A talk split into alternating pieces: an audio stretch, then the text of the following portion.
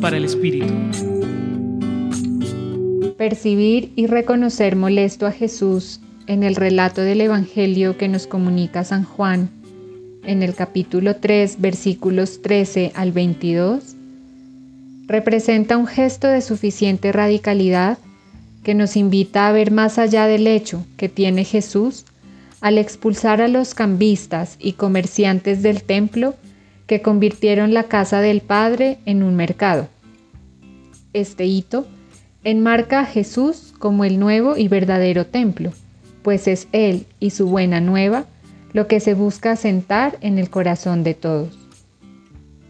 Hoy celebramos el tercer domingo de Cuaresma y el Evangelio nos invita a retomar la dirección perdida, a reconocer el templo fuera de sus estructuras físicas como la casa del Padre, como el cuerpo del mismo Jesús, que en unos días, según nuestra liturgia, entregará su vida por nosotros y resucitará para seguir habitando espiritualmente entre nosotros por toda la eternidad.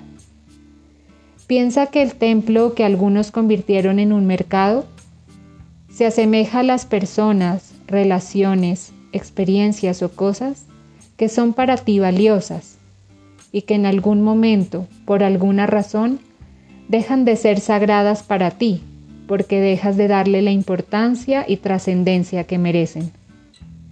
Frente a esto, valdría la pena que te permitas preguntarte, ¿qué representa hoy para ti retomar la dirección perdida?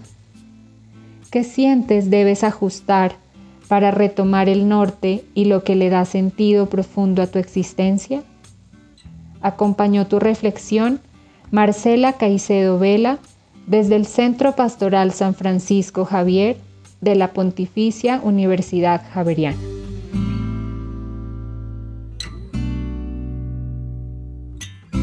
Escucha los bálsamos cada día entrando a la página web del Centro Pastoral y a javerianestereo.com.